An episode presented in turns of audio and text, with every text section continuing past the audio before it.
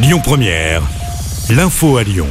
Bonjour à toutes et à tous. Dans l'actualité, le verdict est tombé hier soir à Lyon dans l'affaire d'une vieille dame tabassée à mort. Le jeune mis en cause a été condamné à 20 ans de prison aux assises du Rhône.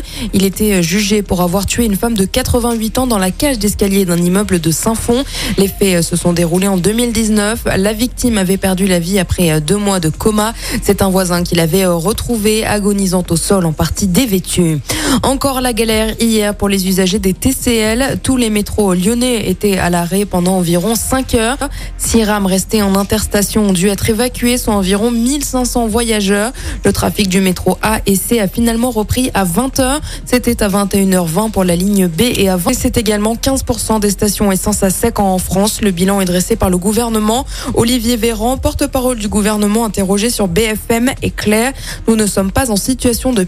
Le ministre des Transports, Clément Beaune, a annoncé que les camions citernes pourraient circuler exceptionnellement le dimanche. Une mesure pour faire face à l'urgence. Et puis dans le Rhône, la ration Total Énergie était particulièrement concernée par le phénomène. Il s'étend désormais au groupe ESSO qui alimente également des supermarchés. En cause des blocages dans les raffineries, notamment du côté de Fézin. Vendredi, les grévistes demandent des revalorisations de salaire.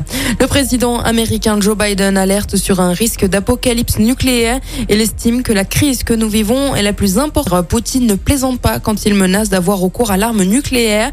L'armée russe en difficulté sur le terrain, 500 km auraient été repris depuis le début du mois selon Volodymyr Zelensky, président de Continental Lyon de l'Hôtel Dieu, élu meilleur hôtel de France, situé dans le deuxième arrondissement. Il décroche encore une fois ce titre. Ce titre avait déjà récompensé le dôme du Grand Hôtel Dieu. Et puis le Biélorusse Alès Bialitsky a reçu le prix Nobel de la paix ce matin.